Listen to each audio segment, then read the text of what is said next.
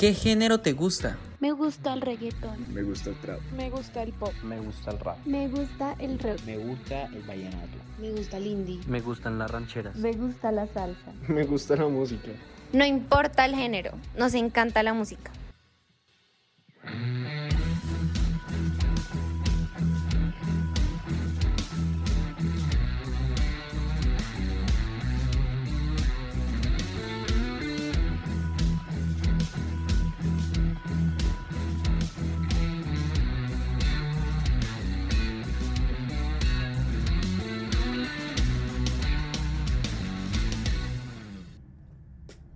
Y bueno, amiguitos, bienvenidos a esto que se llama El Beat. El cuerpo pide ritmo. Yo soy Juan Sebastián Giraldo. Y mi nombre es Lina Gallego. Y el día de hoy les vamos a hablar de un tema súper, súper increíble y de un artista demasiado bueno. Pero antes queremos hacer una mención especial porque este, este, ¿qué podcast es, Lina Cecilia? Bueno, vamos a hablar el día de hoy de un artista maravilloso. Su Pero- nombre es Harry Styles. pero y antes- para hablar de esto nos Au. acompaña una invitada mega especial, Camila. ¿Cómo estás? Preséntate, cuéntanos, háblanos sobre ti.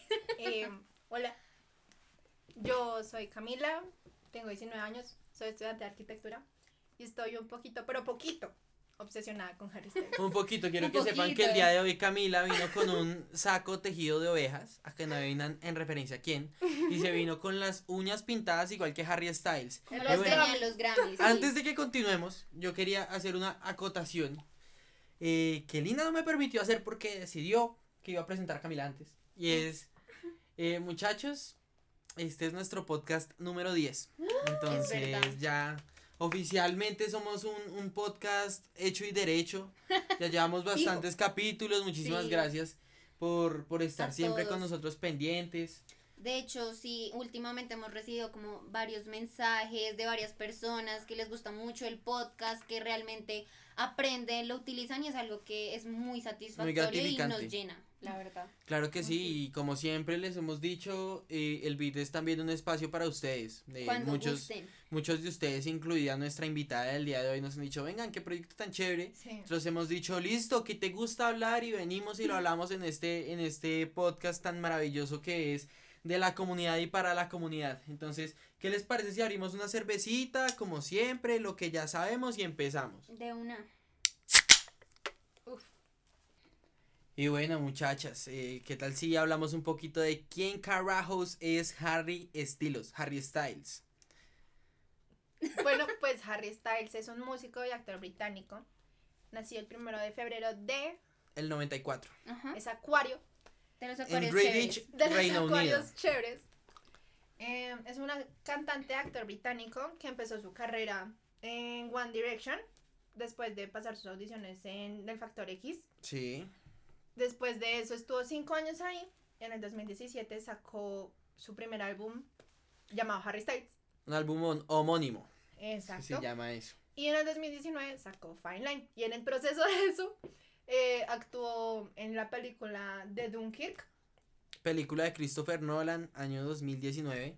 Tremenda película que, que narra también un poco, si les interesa el cine, por ahí también, hablando de cine, recomendarles un podcast de, de nuestro amigo Juan Daniel que se llama Imágenes Retro, habla de cine. Eh, pero bueno, más allá de eso, es, un, es una película del director Christopher Nolan que fue muy premiada porque hablaba sobre tropas británicas que habían quedado encerradas durante la Segunda Guerra Mundial en la guerra de Que Cecilia no se ha visto. No me la he parece visto, me Una falta de respeto. Cuando terminemos de grabar esto, me la veo, lo prometo. Y ahorita está en otro proyecto, que es una nueva película, un thriller de Olivia Wilde, que se llama Don't Worry Darling, en el que, dato curioso, le tuvieron que tapar más de 30 tatuajes. No sé para qué escenas, pero necesito verlas. Pero necesitamos Que verlo. les Tiene Harry. 43, si no estoy mal. Sí, le 43 tuvieron que tatuajes más de doctor. 30. Entonces, necesito Fans emocionadas de verlo desnudo. Literal. Desnudo. Porque no hay otra palabra. Escenas.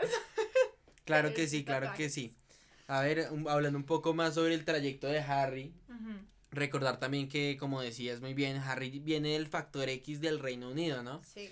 Harry Styles es, es muy chistoso porque muchas veces hemos visto el factor X y al menos en Colombia la, el- la única persona que yo he visto salir del, las únicas personas que yo he visto salir del Factor X a triunfar es a una pareja que se llama Siam, que Sí. tiene bastantes Sí. canciones bastante bonitas, y a Farina.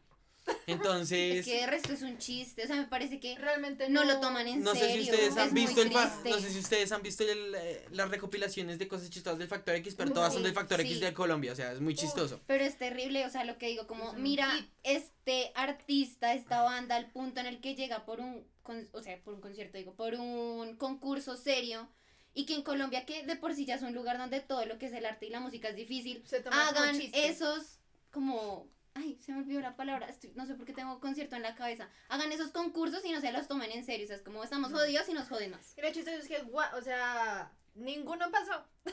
Sí, ninguno, ninguno, Como, gracias por ninguno venir. pasó y los cogieron y dijeron, venga, boy band, ¿no? Porque el, el tema, el tema boy band es una, es una cosa que, que estuvo muchísimo en auge desde los Backstreet Boys y el montón de, de bandas juveniles que han habido desde los ochentas más o menos. Entonces han estado es que los Backstreet Boys, que es que las Spice Girls, luego ahorita en los 2000 teníamos, no sé, a Big Time Rush, a One Direction, a los Jonas Brothers. The Ah, Bams. Sí, Ay, habían ¿cómo se bastantes. Eh, había uno, el de yo, el, la canción de Youngblood, eh, ay, es algo de 21, pero no me acuerdo en este 21 momento. Pilots? No, no, no, no. Yo sí, 21 Pilots Yo- no, No, es boy nada band. que No. ver. No. Bueno, ahí les dejamos de, ahí te dejamos de tarea un momentico mientras continuamos hablando y es, es chistoso porque justamente también es que el tema boy band ha jalado mucho en los en las últimas décadas, yo creo que hasta ahora es que el tema boy band está muriendo. Eh, ah, ok, Five ok, Summer. sí, Five Seconds of YouTube. Summer. Ah, y la otra, la otra, que yo creo que es la única boy band latina que ha florecido es CNCO. Ah, son- ush, yo Ok, hace sí. mucho no pensaba ellos, pero cuando pegaron, pegaron durísimo. Pegaron Sí. muchísimo, pero un momento. Siento que, ¿sabes? Como que One Direction terminó en el 2015 y aún así se habla de One Direction. O sea, estamos cinco años después Lo que pasa es que yo creo y que todavía se habla de One Di- Y tú le dices a alguien como, no, mira, One Di- Ah, sí. O sea, saben de lo que se habla. Sí, así como que no lo escuchen como cultura general, es por decirlo cultura Lo así. que pasa es que yo creo que One Direction ha sido la boy band más reconocida desde los Backstreet Boys. Y One Direction tiene una ventaja y es que One Direction al encontrarse en esta etapa histórica, hay una cosa que lo impulsa muchísimo y es los memes. O sea, yo como hombre debo admitir que yo también durante un tiempo hice parte de la gente que criticó a Justin Bieber y a One Direction, que de hecho todos esos, o sea, Justin Bieber es un musicazo tremendo. Yo no me queda también. Y todos, y todos, todos hemos hecho parte de, de, de esa oleada de, bueno, vamos a hacer memes de Justin Bieber, de que Justin Bieber es malo y no sabe cantar, o cosas así, solo porque sí. Entonces, yo Sí, creo que sí. esa es otra gran ventaja que llegó con One Direction, y es, quien los conoció, los conoció muy de cerca, muy bien, ta, ta, ta, yo no sé qué. Pero de hecho, cuando yo me di, yo me di la, cuando yo me di la, La oportunidad. la oportunidad de escuchar a One Direction, no me parecieron tan porquerías como decían. No. No es mi estilo porque yo soy una persona mucho de, no. de otro tipo de música, pero no son para nada malos. No, No, son para jamás. nada malos. No, jamás, acá me están mirando con una cara, muchachos. rayada, Que menos mal que el podcast solo se oye si no se los habían llevado. Sí, literal, lo mata. No, pero es cierto, o sea, lo que tú dices, como que sí, se generaliza, se Sí. generaliza y, y la gente no se da la oportunidad de escuchar a Wandy o incluso a Harry Styles, que por eso me encanta este podcast, porque siento que a- vamos a decir muchas cosas que mucha gente de Sí. pronto no había analizado antes o a darse cuenta antes y puede que se vayan a dar la oportunidad de decir, uy, Conocerlo. qué interesante, escuchamos alguna canción de Harry Styles. Claro, Claro. claro. Y lo otro, y lo otro es ustedes siempre se preguntarán por qué nosotros decimos siempre como, no, este es que este artista es muy bueno, es que es muy bueno, yo no sé qué, que solamente. Dirán como que solamente estamos eh, adulando a los artistas ahí eh, de lambones. Eh, Lina dice que yo en mi vida personal, al menos con mi suegro, soy muy lambón. Sí. Pero bueno, más allá de eso, el asunto es que, como, o sea, este podcast también es para impulsarlos a ustedes a que, a que se conviertan en, en melómanos, a que descubran, a que aprendan. Y si yo llego Sí. acá a decirles como, no, es que Harry Styles es una basura, sea o no sea una basura, Ujú. ustedes no lo van a querer escuchar. La idea también es hablarles de temáticas y son las temáticas que elegimos. Artistas interesantes, artistas inteligentes, artistas que sepan moverse, que sepan hacer cosas. Y es por eso que, que este podcast de Harry Styles es tan importante. Pero entonces ahí es cuando uno se pregunta, bueno, ¿y qué carajos ha hecho Harry Styles Para que sea tan relevante. para que sea relevante? Que es no, algo que- que sí. lo ha hecho. Realmente, también lo que tú decías ahorita, de darse una oportunidad y eso. Siento que también va muy ligado a que hay mucha gente con la idea de que Harry Styles es famoso porque es bonito. Porque pues, Harry Styles. Sí, es lindo. Aquí- Es bonito, es bonito. O sea, no sé si Harry vieron Styles esas fotos de los todos. Grammys. Esas fotos que le sacaron en los Grammys. Todo, Dios. todo en él. Pero realmente, o sea, el look de Harry Styles es un bonus. Porque realmente Harry Styles es un artista muy completo, es un músico muy completo y muy estudiado, por decirlo así, muy. Lo que chistoso es que es empírico y sabe Sí. demasiado, pero demasiado y le echa mucha cabeza Hay- a todo lo que Hay hace. otra cosa, es que me parece que Harry Styles es un artista que está en un tiempo ajeno a él. Sí. Harry Styles no es de esta época. Harry Styles corresponde 80. a cualquier momento entre los 60s y los los 90s. sí, de entre los 60s y los completamente de 90s acuerdo. podemos encontrar en cualquier momento muchos artistas como Harry. Pero lo interesante es que justamente Harry ha logrado convertir el fenómeno de la, de la música pop actual y lo ha logrado como unificar, digámoslo así, con muchísima, con muchísima música de 60, 70, 80, Rock 90. clásico. No solo ¿qué es rock clásico, O sea, que no es rock, un estereotipo. Que se claro. le quita de Sí, que. no. Lo Rock, que hablaban pop. de One Direction, de que, ay, como él viene de One Direction, Harry es Es pop. pop. No, es un estereotipo. Y ni siquiera, el no. tema, el tema no es ni siquiera que la gente dice eso, o sea, la gente no dice como Harry Styles es pop porque viene de One Direction, la gente dice Harry Styles es bobo porque viene de One Direction y es cuando uno dice, weón, asume. No tiene nada que que ver que sea una boy band con la música que el tipo hace. Si ustedes me preguntan, a mí One Direction nunca me pareció musicalmente muy completo, pero digamos que en una banda donde cinco gatos están ahí todo el tiempo en comunión tratando de hacer música y de avanzar y que lo más importante también son como sus fans y darles las cosas que ellas Y quieren. que muchas de Yo las creo que lo fácil es hacer no. lo que funciona, hacer lo que funciona. ¿Qué es lo que va a pegar entre mi fandom? Vamos a hacer pop de, del mañoño, si se quiere decir así, y vamos a pegar entre el fandom y sale. Y que muchas de las cosas que ellos no escribían, pues no, no eran ellos, o sea, se las escribían y eran como, ok, ellos daban pues ciertas ideas, pero realmente ellos se, los plane- se lo planeaban todo. Sí, Que eso es lo que lo diferencia como ahora, ¿no? O sea, ahorita realmente toda su discografía es muy personal, es casi como un diario hecho poesía, en el que pues él muestra quién es. Él y dialoga lo mucho que le consigo gusta. mismo en sus letras, ¿no? Y es algo que veremos más adelante. Ay. Eh, bueno, entonces, ¿qué les parece si vamos adelante con los trabajos discográficos del señor Harry Styles? de una. Entonces, bueno, eh, ¿cuáles son los dos álbumes que, que han logrado hacer que Harry Styles despegue como artista independiente? Digo independiente porque, pues, Sí. a ver, no es un artista independiente que se produce solo ni nada, aunque Harry No. tiene su propia discográfica. Eh, pero ¿cuáles son los dos, los dos que lo han hecho desligarse de One Direction, tal como a San Malik? Bueno, tenemos el Malik. primero, que es Harry Styles. Y el segundo, en mi persona, el, sí, lo personalmente mi favorito, es Fine Line. Fine Line, sí, se me olvidó el nombre. Sí. Mi favorito y se me olvidó. Em, hay algo muy importante es que Harry Styles es una persona muy culta. Él le encanta leer poesía compleja, pero muy, muy compleja.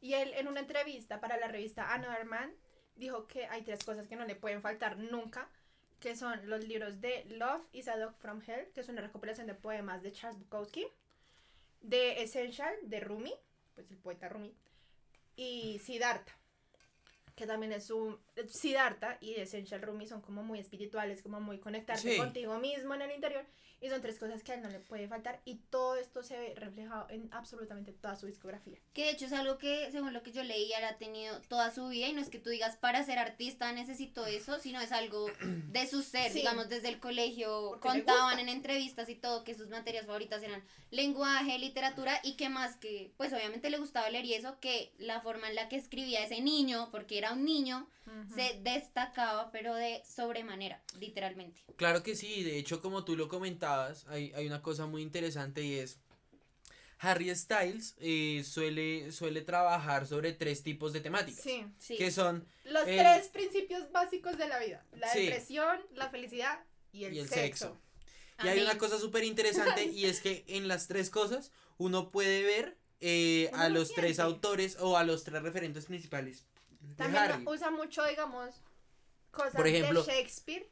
Sí, Y eso se ve completamente en las canciones que son como más tristes, como más de redención Sí. y de ver hacia el otro. claro que Y sí. cómo te hace sentir. Y hay una cosa súper interesante que no sé si ustedes se han sentado a analizar y es que Harry Styles copia mucho, pues no copia, sino que imita o reproduce. Son referentes, sí. Sí, reproduce, reproduce mucho, por ejemplo, la forma de rimar de Bukowski, que era, que, que es en una secuencia súper distinta a lo que suele ser eh, la original. Por ejemplo, si, si, un, si un poeta X eh, narra en A, B, A, B, eh, Bukowski narraba en A, B, B, A, o incluso le metía Y 5, que- 6 y 7 letras más para poder rimar de formas complicadas y es algo que se encuentra mucho en Harry. Y que No- él también, o sea, algo que Bukowski hacía.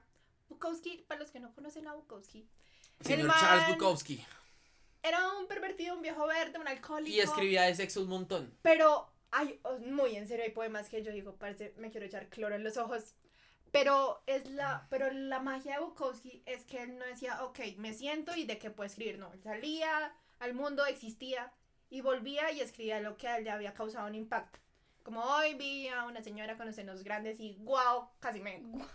Algo así. Y Harry hace exactamente lo mismo. O sea, él vive su día a día y lo que lo alimente, él lo transforma en música. algo Claro muy que empírico. Sí, sí, sí. Y de hecho hay una cosa que era justo lo que yo iba a hablar y es, efectivamente Bukowski era un viejo tremendamente pervertido. Pero, Pero horrible. se nota muchísimo y es Harry logra también traducir Usarlo. lo de Bukowski a su música. Y es, Bukowski fue de los primeros grandes poetas que no tuvo miedo de hablar del sexo, del semen, del orgasmo, de todo este tipo Sí, de no cosas. tenía como censura. Y Sí. si bien Harry, y si bien Harry no lo hace, me parece interesante la forma en la que convierte este tipo de poesía sexual en muchas canciones, como en una que hablaremos más tarde, que yo creo que es la más conocida en este momento de Harry, pero lo logra traducir muy bien al idioma pop. Sí, como Claro. que no Entonces- son, no, o sea, son muy limpias, por decirlo así, las canciones son muy limpias porque realmente no, él no usa el lenguaje explícito, pero al final y al cabo O sea, yo siento que son no- muy explícitas. Exacto, o sea, no usas como un lenguaje explícito en el que No te haga directo. sentir incómodo, Exacto. sino que al contrario es todo lo opuesto de que puede ser, va a sonar como redundante, pero no es explícito, pero como que tú sientes que es explícito por lo que que te pasa, que es como Es me identifico. Es, plenamente implícito. Exactamente. Exacto, Y el tema- sí, esa es la palabra. El tema, el tema justamente me recuerda mucho a, a que Harry Styles en este tipo de canciones, por ejemplo, en esta de la que ya más adelante vamos a hablar y que nos estamos comiendo todos los datos de esa canción, No importa, pero no que hay que más. hablar y es hay una cosa y es que se marcó un Juan Luis Guerra el man no decía te la quiero meter decía quisiera ser un pez para meter mi nariz en tu pecera Fin. o sea sí. Así de Poesía sencillo. pura. a- así de sencillo y, y hay otra cosa y es que igual y si lo vamos a seguir comparando con otros artistas de la escena musical latina eh, es todo lo contrario a por ejemplo un Jiggy Drama que, Sí, que dice no, ¿Quiere- ¿Quieres, eh, hay, hay una fuga de gas, quieres ver gas o ver gotas? no. Pero igual, igual es que el tema es que el man lo dejaba explícito, pero escondido entre la Marica, yo la agarré entre tan el ritmo tarde. musical. Yo la verdad la agarré muy tarde, o sea, esa la agarré tardísimo. como Cuando la gente como que Sí, cuando la gente, sí, como hace dos años, Yo yo, decía, no, creo. pero- ¿De verdad? Claro, en Eh, serio. O sea, lo que pasa es que contextualizando acá Camila y yo sí ya somos, Somos- de edades parecidas, no como en los otros podcasts que yo quedo como una bebé. Y que venimos Y de un colegio puros viejos. santo. Uy, venimos sí. de un colegio muy santo y muy religioso en el que Bastante. no. o Esos sea, son los más ñeros. No, pues no Entre sé más- si ñeros, pero No, como no, no ñeros, complicados pero sexualmente, sí, honestamente. Ok, ok. Honestamente. Y, y bueno, había, una, había una cosa súper interesante y es que realmente, y volviendo al tema de Harry, Harry es un tipo que sabe, que sabe hacer, que sabe comulgar lo que siente con la forma en que lo quiere plasmar. Entonces, Exacto. Harry traduce al idioma poesía su música. Entonces él dice. Hoy me siento triste. Entonces es, no, no, no necesariamente él va a decirte, hoy me siento triste. Si no dice, me por siento ejemplo, cuando tal cosa me pasa. como en esta piscina ya no hay agua, cuando se refiere a que ya ha llorado tanto, Sí, que utiliza- no le queda. Harry utiliza mucha metáfora, pero es una. Pero es, una muy verosímil, o Sí. sea, es oculta, pero es muy directa. Porque, por ejemplo, incluso hay algo muy chistoso que él hace en sus, en sus shows, Sí. que, digamos, no sé, alguien le lanza un brasier, yo qué vas a ver. Y él dice como, "Ah, esto es un show familiar. Y después hace una pausa y dice, oh no, porque él sabe que... Porque él sabe que, pues, por más de que sus canciones no digan groserías o no digan como... Transmiten esos sentimientos. Él sabe lo que está haciendo. Y que eso para él, o sea, a mí hay algo que sí me gusta mucho y lo que hablábamos de que son los tres temas como principales en la vida de una persona, y es que es algo que se muestra natural, o sea, Es Puede que para la natural. época de Bukowski fuera como una vaina muy viejo verde, no me gusta, No, y por que- cómo lo hablara. No, pero hoy en día, hoy en Hoy día cualquier, día- cualquier Claro, escritor claro. que te escriba eh, tenía ganas de venirme en una servilleta del restaurante, creo que no es Eh. tampoco tan Ah, No, no, no, por eso lo digo, que, o sea, que lo haga de una forma implícita, natural, que tú digas, me identifico, me gusta, lo siento, así no sea algo grosero, es algo que no se logra tan fácilmente y que hasta donde yo siento Harry lo hace es- como con todo. Harry es un artista muy metafórico, definitivamente. Sí. Y muy metódico, realmente, o sea, no, su mente es muy brillante para absolutamente todo. Empezó, Desde el ay, no, título. ah, no. Ustedes Ay, le vieran la cara, o sea, pudiéramos mostrar las caras de Camila. Ay, me humillo. Pero no, digamos, ustedes han visto, digamos, por ejemplo, en las películas de Marvel, aquí todos somos fans de Marvel. Lina es nueva fan de Marvel, hace poco Bueno, amor, se vio todas las películas. Bienvenida al mundo. Tú, sabes cómo en Marvel, digamos, hay detalles en una Sí, película que hacen sentido easter en otra. Sí, sí, sí, sí. Sobre todo guiños a los cómics y eso. Exacto. Así es la discografía de Harry. Un libro que faltó en una película es porque está en esta serie. eh, la capa está rota porque en el, episodio de no sé qué. O sea, todo se conecta Sí, con claro. todo. Es un No es un porque sí. No, y hay un y hay otra cosa, y es que en realidad, si ustedes se fijan, esto es un patrón muy, muy común entre los artistas que, que trascienden la música para hacer de su música arte. Entonces, no sé, hablábamos de artistas como Rels B, hablábamos de, de artistas como Bad Bunny, que bueno, es, es discutible si se ve como artista, yo no sé qué, pero definitivamente es un tipo que también tiene este tipo de detalles. Y está muy chévere porque ya hay uno logra entrever que la música de, de estos artistas no es música para las masas, es música también para sí mismos. Y es música para quienes los entienden y los tratan de comprender. Y ahí llega una cosa supremamente interesante. Y es que en definitiva hay una cosa con Harry Styles. Y es que Harry Styles ha logrado unificar perfectamente lo que viene a ser el mainstream Sí, con el arte. Con el arte. es que Y es arte. si tú, si tú te das cuenta de la estética, es si tú te das cuenta de la estética de Harry, ya decíamos, Harry no es un tipo de esta época, pero el tipo, el tipo hace cosas supremamente interesantes, los artes de sus álbumes, eh, sus actuaciones, la forma incluso en la que habla, Harry habla como un viejito. Es que es una persona que se alimenta mucho de su entorno, no sé cómo explicarlo, porque hay Sí. como gente que vive y ok, pero él realmente se sí, alimenta de, de lo que le gusta, ¿me entienden? Porque, por ejemplo, digamos, hay un poema en Bukowski que dice, el estilo es la respuesta a, todo, una manera fresca de acercarse a lo aburrido o a lo peligroso. Hacer algo aburrido con estilo es mucho mejor que hacer algo arriesgado sin estilo. Y hacer algo arriesgado con estilo es a lo que llamo arte. Y Harry representa eso en absolutamente todo su diario vivir. En cómo se viste, en la manera que interpreta su música, en sus shows, en su manera de pensar, en absolutamente todo. Él usa esa, ese... Y es que igual Harry también vivió arriesgado, ¿no? Yo siento que hay algo y, o sea, no, no sé cómo decirlo para que no suene feo, pero es una muy buena estrategia. Y siento que no hace eso como estrategia, pero le No, funciona, ¿sabes? Porque, digamos, lo que decía Juan, es que de que no es música para las masas, sino para uno mismo. Si es música para uno mismo con la que uno se identifica, es porque literalmente está hecha para todo el mundo y más si trata de estos tres temas que son cosas que absolutamente todo el mundo va a vivir en algún punto de su vida. Exacto. Es una estrategia que, como repito, no la usa para eso, pero o sea, funciona. no lo hace Y no solo es eso, falso, es que... o sea, no es Exacto. falso y no lo hace sintético de que, ay, vamos a Sí, hacer claro. esto porque esto funciona, sino que No. así es él. Y lo, Claro. y lo otro es que está inherentemente apoyado de lo que viene a ser el, sin, el, el, el fenómeno mediático de One Direction. O sea, al fin y al cabo mucha gente inició a escuchar a, a muchos de ellos cuando empezaron sus carreras como solistas por el simple hecho de que hacían parte de la boy band Claro. y querían ser fieles a ella. claro. Eh, sin embargo, casos como el de, en particular, a mí me parece Harry y Zayn, son, son casos en los que han logrado demostrar que hay una intención artística más allá de, de- la boy band. de la boy band, y no solo de la boy band, sino de, de la musical, si me entienden? Al fin y al Sí. cabo,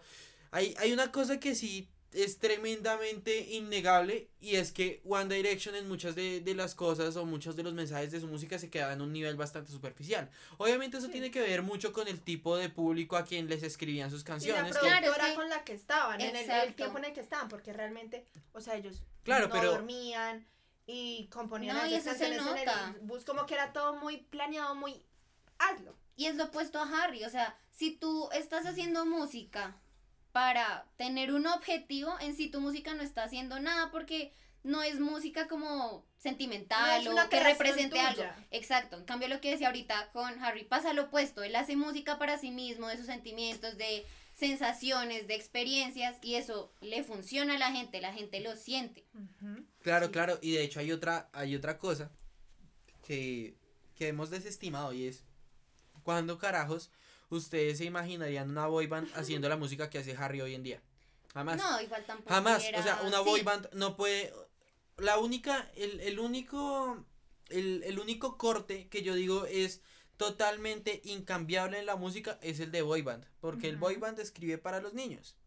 La boy band escribe para los niños en la mayoría de casos. Sí, Entonces. para Todavía- sus fans, mujeres. Yo a mis casi 20 todavía gozo Wandy, pero es porque, o sea, Pero es por- parte de mi vida. pero es pues. porque Claro, igualmente porque la parte música de tu como parte de niña, por decirlo así. como en mi creación. es nostálgico. O sea, yo, yo sí les soy sincero. Yo sí les soy sincero. Y existe la posibilidad de que pronto venga un podcast de eso.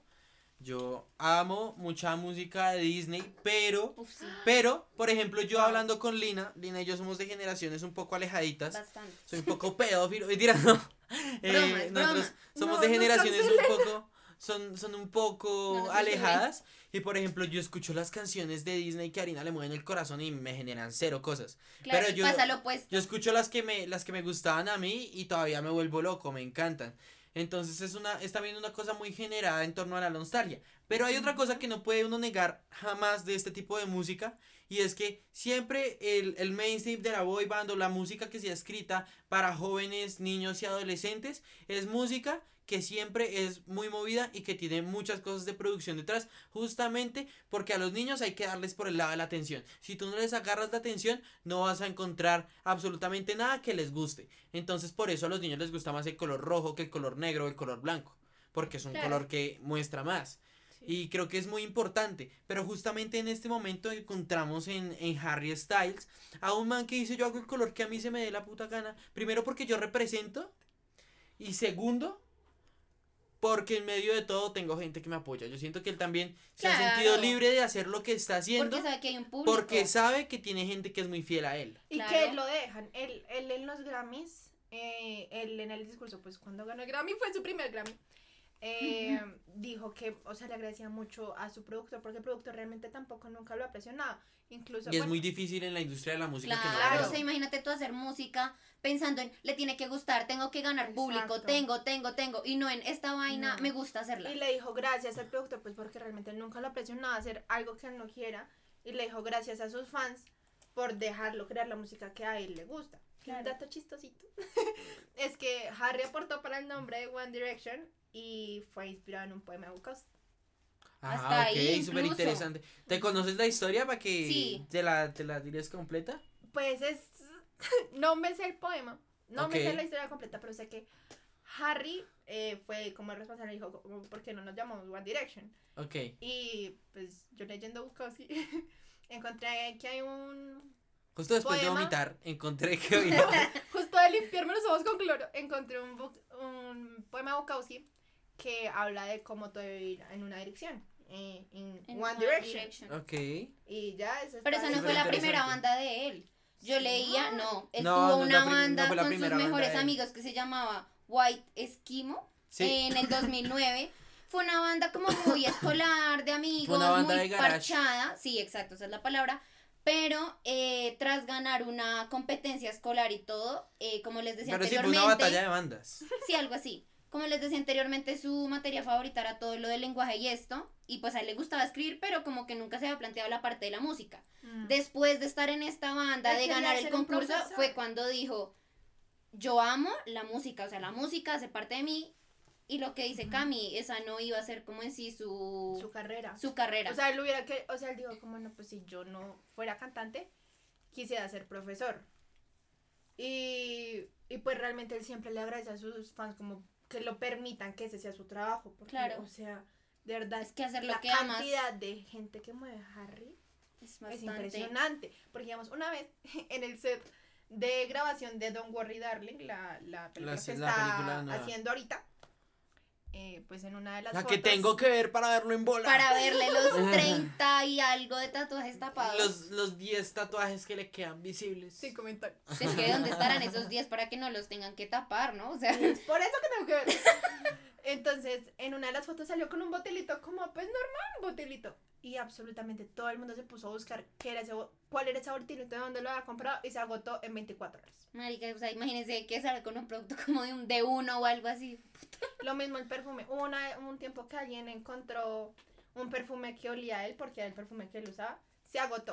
Una vela que olía a él, agotada en 24 horas. Marica, hasta un uso- esmalte, yo creo. Pero es que yo también uso fanatismo un es acondicionador. Yo uso un acondicionador que dicen que huele. Así. Ok, yo iba a decir que el Yo, fanatismo yo es atrevido. acercándome a Camila como quiero saber a qué huele Pero-. A ver, Pero. Yo quiero, yo. Ush, Es como arte. ¡Ah! No mentiras. No sabría cómo describir ese olor, pero es algo muy natural. Yo o sea, soy no es como no nada olía a nada. forzado. No, no es nada forzado. Pero ves, o sea, la cantidad de gente que mueve a Harry y que le permitan hacer lo que él quiere, porque muchas veces muchos artistas como que le temen al fandom, ¿no? Como que si esto me si este tema pegó, ¿qué tal que yo haga algo El diferente no. y no me pegue claro. y pierda todo mi fandom? Harry haga lo que haga por el tema de que es tan personal y tan real. La gente es pues fiel. pega. Pero dice ¿sabes como, qué "Parce, pasa? Es real, se me está abriendo a mí, o sea, se está abriendo a sus fans, pues Hay Yo algo te escucho. curioso. Sí, yo siento que es esa fidelidad hasta uno mismo, ¿sabes? Ujú. Como no es de que si este artista a mí no me gusta, pero habla de una situación que a mí me pasa, como no me gusta, no, suerte. Ujú. Yo siento que también es esa fidelidad a ti mismo de yo realmente estoy sintiendo esto, me identifico, me pasa y pues al fin y al cabo, si me pasa, me identifica y me hace sentir algo, me gusta. Es Sí, una claro. conclusión. Pero saben otra cosa, yo siento que tú, tú Camila, haces una, haces un aporte muy importante y es a Harry le han permitido decir, a- hacer de su música lo que él ha querido. Sí. Pero también es lo mismo, eh, es, es porque está apoyado por un fandom que es el de las. Directioners. O sea, esta gente no lo va a abandonar a él y yo creo que digamos por eso dijeron, bueno, pruebe a hacer lo que usted sabe, lo que usted quiere, lo que usted le gusta, A ver qué. a ver qué. Y el man, el man iba tan a la fija que, que le funcionó muy bien. Pero el tema con los artistas emergentes es que no todos tenemos una, una reputación No de haber estado en One tenemos- Direction. Sí, no, eso es no algo que tenemos. independientemente de los estereotipos y todo lo del boy band, ya había un fandom ahí que lo que decíamos, eh, Liam hacia parte, Harry hacia parte, Zayn hacia parte. Marica, si te gustaba One Direction, en algún punto ibas a escuchar las cosas de A cada todos. uno por separado porque Aunque mira que fiel. incluso después de, de Wandy, yo creo que con Fine Line salió mucho banda nuevo solo de Harry. Sí, O sea, específicamente que dijeron, wow. Sí, el Harry, el Harry de One Direction no es el Harry Styles. de no, nada, nada, Aunque claro nada. que muchas de las canciones de su primer álbum fueron escritas mientras él estaba en el tiempo de One Direction. Hablando de eso, ¿qué les parece si vamos Si de una vez a hablar de la música de el Harry. primer álbum de Harry Styles titulado Harry, Harry Estilos Styles. Peluquería? Entonces, bueno, vamos a darle. Bueno, y de este primer álbum que podemos hablar como de forma general para luego irnos con las canciones. ¿De dónde salieron estas canciones, Camila? Pues eh, realmente Harry Styles, o sea, el álbum Sí. Fue escrito por Harry Styles durante varios de sus años. Es curioso decir como Harry Styles fue escrito por Harry Styles. Sí. Pero está chévere porque yo también siento que, que, que los álbumes de Harry funcionan como un diálogo consigo mismo. Entonces, Es que es un Claro, diario. eso es Es lo un que juego pasó interesante. con este. Es, es wow, porque incluso en el segundo álbum se contesta a muchas preguntas que se hacen en el primer álbum. Ok. Em, y estas son varias canciones que él escribió en sus tiempos de One Direction. No porque él dijera, eh, quiero componer para sacar algún día de solista, sino para él mismo. O sea, era Como un como diario. Una, ajá, exacto, como un tipo de bitácora. Ok. Y él escribía en, en canción, en verso. Todavía más empírico de lo que estábamos hablando, porque no es escribir una canción, sino escribir de lo que me pasa. De lo que siento y de lo Exacto. que me alimenta el mundo. Yo siento que más que, que de empirismo se trata como de autenticidad, ¿no? Y se trata de. Se trata como de una catarsis que tiene Harry en el papel. De, parce, me siento mal, me siento triste. Vamos a escribir mis sentimientos, vamos a escribir las cosas que pasan. Exacto. Entonces, Como creo. lo verosímil de Harry Styles, que realmente él, o sea, es, sí, él es muy verosímil en todo lo que hace. Porque. Es como sea, muy consecuente, ¿no? Es, es un tipo- exacto, es un muy consecuente porque todo hace sentido. Me parece interesante que Harry Styles No enfatiza como- en que Harry Styles es uno. O sea, hay un Harry Styles, pero tiene muchas facetas. Entonces está muy chévere. Está, está muy chévere pensar en que. En que Harry no es, no es Harry el cantante. En que Harry no es Harry el Harry que estaba feliz todo el rato en One Direction. Claro. Harry no es el Harry que estaba actuando en la película. Harry Sí. es todo eso porque una persona puede ser más de una sola cosa y no Sí. tienes que... Y O sea, como cuando te dicen, ah, tal, tal man, ah, el que, el que es futbolista. Y ya, esa es toda su personalidad. de hecho yo siento hijo. que lo que decías respecto a como a esas facetas, yo siento que se relacionan mucho a los tres sentimientos que, bueno, los tres temas, perdón, que hemos destacado bastantes. Y es que al fin y al cabo, según lo que percibo y pienso yo, esas, esas facetas que uno tiene siempre se relacionan en felicidad, tristeza, sexo. Que de chiquito eres absolutamente feliz, no te preocupa nada, solo juegas de todo. Tu época, yo qué sé, de adolescencia, sí, donde viene el tema de que empieza tu estrés, tu depresión, tu lo que sea, frustración. Y obviamente el tema sexual que no se deja por fuera, que a la edad, bueno, no sé Que cuál sea. quieras. Sí, literal, no sé cuál sea como el promedio, pero esa edad que cualquier persona yo creo que tiene en algún punto de su vida y ¿Siente es algo? de solo querer. Sí, Tirar, tristeza, literal. tri- tristeza, masturbación, felicidad, masturbación. O sea, Sí, siempre es así. estoy triste, Deseo sexual es divertámonos. masturbación. Estoy feliz, me voy a divertir con más veras, literalmente. Sí, o sea, todo. Y es algo que todos, o sea, son tres principios que absolutamente todos experimentamos en algún momento. Claro, y tus facetas Todos pueden cambiar, a- pero giran en torno a eso. Obvio, todos vamos a sentir depresión o tristeza o ansiedad o cualquiera de estos temas que son tan importantes de la salud mental. En algún momento todos vamos a experimentar el sexo, todos vamos a tener momentos muy felices. Claro. Son cosas que a todo el mundo le pasa. Yo siento que la música de Harry, en, en este sentido, ha madurado con sus fans. Siento mucho esto, o sea, probablemente Harry le tocó a las niñas cuando estaban niñas. Y cuando Harry empezó a hablar de otros temas, como la depresión, que es algo que muchos jóvenes sentimos día a Claro. día. A como el despertar sexual. eh, también, también empezaban a sentirlo muchas fans. Entonces, digamos, hay muchas, muchas, muchas fans y muchos fans que se sienten tan, tan tremendamente identificados con Harry Sí. Que yo creo que Harry está criando una generación. obvio, Harry está criando una generación. Totalmente. Y el mensaje que él da, o sea, porque él si se pudiera tatuar aquí en la frente Treat People with Kindness, lo haría. Que ese es como su logo, como su tema, como Treat People with Kindness. Ser amable con los demás, trata a la gente con, con amabilidad. E incluso es muy chistoso lo que tú estás diciendo que hay, que la sexualidad y que le toca a las niñas y tal. Em, Harry en una entrevista con Zane Lowe, si no estoy mal, así es su nombre, para Apple Music, él hablaba que en su tiempo de One Direction a él le parecía catastrófico y, y horrible pensar que alguien pensara en que él estaba teniendo sexo. Como que Sí. dijeran, "Ay, van a saber esto de mí y, y eso qué va a implicar, eso No, y que esos temas no son algo de... Lo o sea, que yo pasa siento es que, que- no pueden... Tú te imaginas lo que hablábamos en, un- en algún punto y es... Imagínate tú esta música, estos temas, tal como los toca Harry, tocarlos en One Direction, nada que ver. Yo siento que nada. ahorita funciona muy bien, o sea, no. Ahorita funciona muy bien la música de Harry precisamente porque también el fandom creció. Claro. O sea, si yo de mis 13 Exacto, años hubiera escuchado la música pues triste que tiene Harry, yo le he dicho, no, este man está muy deprimido. Sí, no, necesito algo más alegre. Sí, necesito ser feliz porque estoy en mis 13 años. Pero Claro. ahorita que ya pues pasé como la adolescencia, que estoy dándome cuenta que el mundo es un mundo muy triste, pues digo, ok, tengo a Harry que me dice que pues está bien estar triste, que hay que hacer catarsis de todo eso. Y, y muy personal, ¿no? O sea, como decir, ok, estoy, te estoy escuchando, como tener una conversación con Harry. Exacto. Decir, te estoy escuchando Exacto. y, y si esto te está pasando, pues me puede pasar a mí. Entonces yo creo que por eso funciona muy bien. Porque, digamos, mi ahorita yo, yo puedo escuchar una canción de Harry. Literalmente hay una playlist en Spotify que se llama Sad Harry.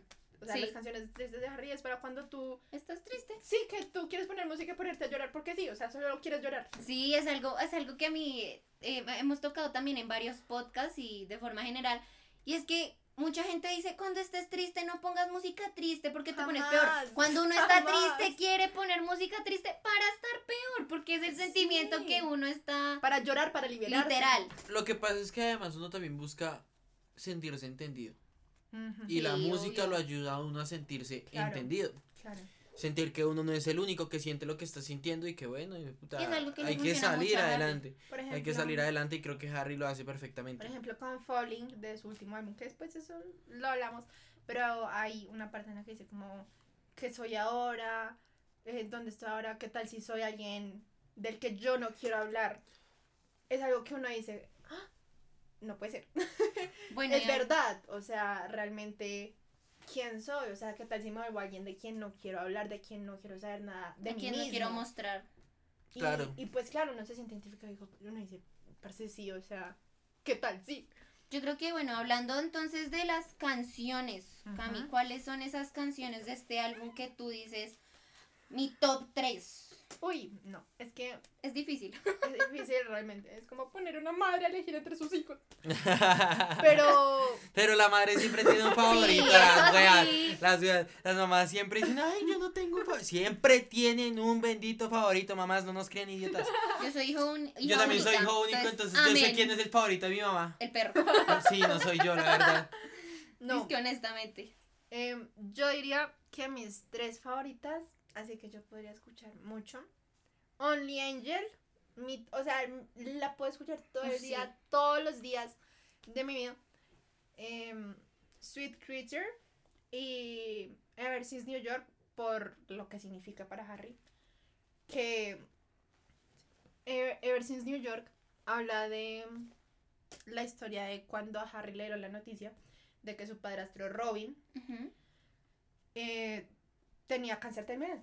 Él Ok. ya sabía que tenía cáncer, pero en Nueva York le dijeron, es terminal, no hay nada que hacer.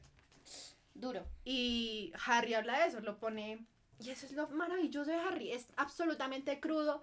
Y uno dice algo tan personal, ponerlo al público no es fácil. Claro. Y volverlo canción y arte menos. Pero él lo logra, o sea, él logra utilizar metáforas como la que hablé antes, que hay una parte que dice, eh, no hay más agua en esta piscina, cuando se refiere que ya ha llorado tanto que ya no le quedan lágrimas. Em, la parte que dice, Ay, me saco en esta piscina. la parte que dice, em, ¿Es entonces una piscina o un foso? no, una piscina. Una piscina. La parte en la que dice, tell me something I don't already know, dime algo que ya no sepa. Le habla a los médicos que le, le está diciendo, dime, o sea, yo ya Yo sé, sé que que se se va a a morir. morir. Dime algo que no sepa, o sea, tú solo estás fingiendo decirme algo nuevo, pero dime algo que yo no sepa.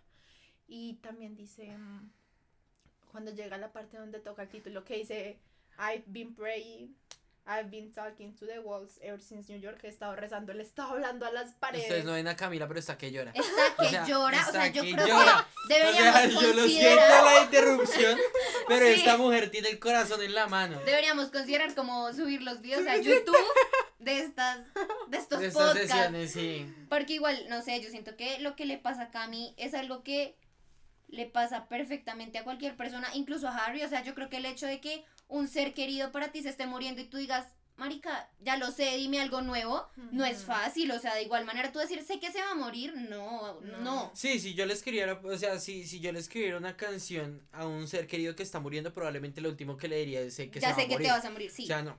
Y que toca la parte que dice, must this hurt you before you go? O sea, esto te tiene que doler antes de que te vayas, porque tiene que ser así. Y se le estaba hablando a las paredes en metáfora de que ha estado rezando, que es su último recurso, que él dice, I, I never did before. O sea, él nunca había rezado en su vida, pero le ha estado hablando a las paredes, le ha estado rezando desde Está haciendo que se enteró- imposible. Desde que se enteró Lo de que lo tenía. que, te- lo que pasa en Nueva York. Sí. Sí, claro. Y toda la canción es así. Dime algo que ya no sepa, o sea, dime algo nuevo. Y es una canción realmente muy cruda y muy directa, pero sin embargo no es, No ¿cómo es... decirlo? O sea, no, no me está diciendo, mi papá se murió, sino No, usa muchísimo la situación. prosa y el verso y lo que Pues es decía que Juan yo- se lo vuelve una manera como muy poética Claro. de decir las cosas directas. Y que no es algo lo que, lo que dices de no te está diciendo directamente mi papá se va a morir y que si una persona escucha eso diga, ah, no, pues el mío no. No, es una situación. literalmente. Dice que, ok, siento que es una situación de que dime algo nuevo, te puede pasar hasta en algo tan mínimo como, no sé, marica, voy a Sí, es como ya estoy mamado de escuchar el mismo cuento Sí, siempre. O sea, yo ya Exacto. sé lo que va a pasar, porque me dices algo que, dime algo no, dime algo que yo no sé, o sea, yo ya lo sé. Y de pronto es algo que yo siento que cuando hay una situación difícil, la gente como que te la repite y te dice como para que uno entienda y que ese sentimiento y empatía. Pero yo creo que también llega un punto en el que si a ti te dicen tanto una situación que duela, es como, ya, ya entendí, Déjeme ya sé, necesito que me cuente entonces algo diferente porque Ujú. ya se duele y va a ¿Y qué pasar. dice? Hay una parte que dice, eh, you don't know nothing, you just pretend you do. O sea, tú, estás- tú no sabes nada, tú estás fingiendo... Que lo que sabes. Eso es a los médicos. Claro, o sea, la historia es completamente hablándole a los médicos sobre, la, sobre cómo le avisaron que Robin, su padrastro, iba a eh, tenía cáncer terminal. Y realmente, o sea, Robin fue una gran figura para Harry Styles, creo que influyó absolutamente muchísimo en él. Él siempre carga algún tipo de, de símbolo del padrastro. En los Grammys utilizó un anillo con un Robin, que en inglés Robin pues es un cuervo. Y él usa un anillo con un cuervo. En los pantalones, en una portada de una revista, tenía pintado un Robin, un cuervo Sí. en referencia pues a su padrastro porque realmente fue una gran parte de él y las otras dos son Sweet Creature que también tengo mucho que decir y Only Angel pero yo quiero saber las de ustedes Antes de eso, Sí. cabe aclarar que literal son las de nosotros. O sea, Lina y yo cada uno hicimos un top 3. Y fue y como es lo casi mismo. igual, solamente, solamente cambió una canción y es que yo también yo también elegí Sweet Creature, No, yo no. pero Lina no. Digamos, a Pero mí- Lina eligió Only Angel. Eso iba a decir, me gustaría hablar Only Angel porque esa está, si no estoy mal, en el top 3 de los 3. No, en el mío no. ¿No está en el tuyo? Ah, ok. No, tú y yo Bueno. compartimos las otras dos. Bueno, bueno, pero Kiwi sí. Ah, ok. Pues no sé si quieras hablar de esa o hablamos de Only Angel, que es una que tenemos en común. yo creo que Only Angel Pues a mí, de pronto Cami nos puede decir más como datos y todo eso, yo lo voy a decir como en un sentido de pronto más personal. Canción sad. Me encanta por el contraste, o sea, que tiene esa canción es magnífica, como que perfectamente yo siento que ahí podrían salir dos canciones muy diferentes, la verdad, pero me Es parece algo muy asombroso. interesante. Es una canción que técnicamente apenas yo la escuché, cuando la escuché, de hecho estaba con Camila, yo le dije, a mí esa canción me sube la autoestima, o sea, literalmente me sube la autoestima y es una canción que, lo que hablábamos, habla sobre sexo, pero a diferencia de otra, no es una canción que lo usaría como para el De- acto. ¿De cuál estás hablando? Only Only Angel Angel. Only Angel, si no es como para sentirte tú sexy como para Exacto. sentirte parce, soy O sea, no es esa sexualidad. sexy, soy- Esa canción Sí. es muy interesante porque esa canción hay una cosa y es que hay que recordar que Harry Styles es, eh, es británico y que creció en la época en la que estaba en auge el indie rock británico. Ujú. Eh, Radiohead, eh, Arctic Monkeys, todo este tipo de bandas. Y se siente un montón a rock, eh, a, a rock alternativo, se siente muchísimo a Y es que es indie. muy chistoso que mucha gente relaciona, o sea, por lo de Wandy, mucha gente relaciona pop y Harry Styles. Pero realmente Harry Styles utiliza muchísima, pero muchísima influencia del rock clásico, de los clásicos de los 70, de los 80. Utiliza Pink Floyd, utiliza Prince como inspiración, que pues nada que ver con el pop. O sea, Sí. Hay muchas canciones, digamos, Only Angel, si alguien se quiere dar la oportunidad y sentirse empoderada y Bastante. sexy y sentirte con calor. O no, empoderado, bien. ¿por qué Sí, no? también. Ta- o en- lo que ustedes sean, lo, como se identifiquen. Lo importante es que Lo son importante es ángeles que escuchando esta así. canción. A Son mí algo que ángeles. me dolió mucho de esta canción fue que yo la escuché y yo dije, esta canción sirve para cuando uno se arregla para salir. Y Claro. normalmente cuando yo me arreglaba para salir a una fiesta, uno ponía como perreo, reggaetón. Pero no, uno escucha también estas Este canciones y se, literalmente, em, tú escuchas estas canciones y no es esa sexualidad que compartes con tu pareja o con otra persona Sino o fuerza, lo que se sea, siente fuerza. sino algo personal, como esa sexualidad y esa sensualidad sé que a tengo. ti misma o Exacto. mismo o misme así. O mis Vicks. Lo que tú quieras ser, como tú te identifiques, así te hace sentir si escuchas esa canción. E Exacto. incluso eh, lo que hablamos aquí de Bukowski y de cómo Bukowski influye muchísimo a Harry Styles. Aquí Bukowski influye mucho a Harry Styles tan solo en el inicio de la canción. Porque el inicio No, de la y, canción y Siddhartha. No, pero aquí Bukowski, pero alegoría total. Porque en el inicio de la canción es, un pe- es como una pequeña parte del soundtrack de la película de Bukowski que se llama Birdfly de 1987. E incluso el título Only Angel. Que en el libro que mencionamos antes de Love is a Dog from Hell, o sea, Sí. el amor es un perro del infierno. El diablo. Eh, hay un poema que se llama A Plate Glass Window, que dice Dogs and angels are not very different. que los ángeles y los perros no son muy diferentes. Y pues en este libro los perros no son bonitos. Sí, y- no son y precisamente consentir, amistosos. Y son lindos, sino que se refiere como más a algo tosco y como eh, fuga- eh, muy fugaz, no, sino que siente como mucho fuego, por decirlo así. Sí, como. Bueno, Sí. sí, fuego. Sí, fuego. y entonces. Yo lo siento agresivo. Exacto. agresivo, pero no en el mal sentido, sino como agresivo de potente. Sí, exacto, como de muy pasional. Sí, eh, eso es lo Esa era la palabra que buscábamos. Pasión. Y entonces, cuando tú escuchas Only Angel, dices, ay, mi, mi ángel, mi único ángel.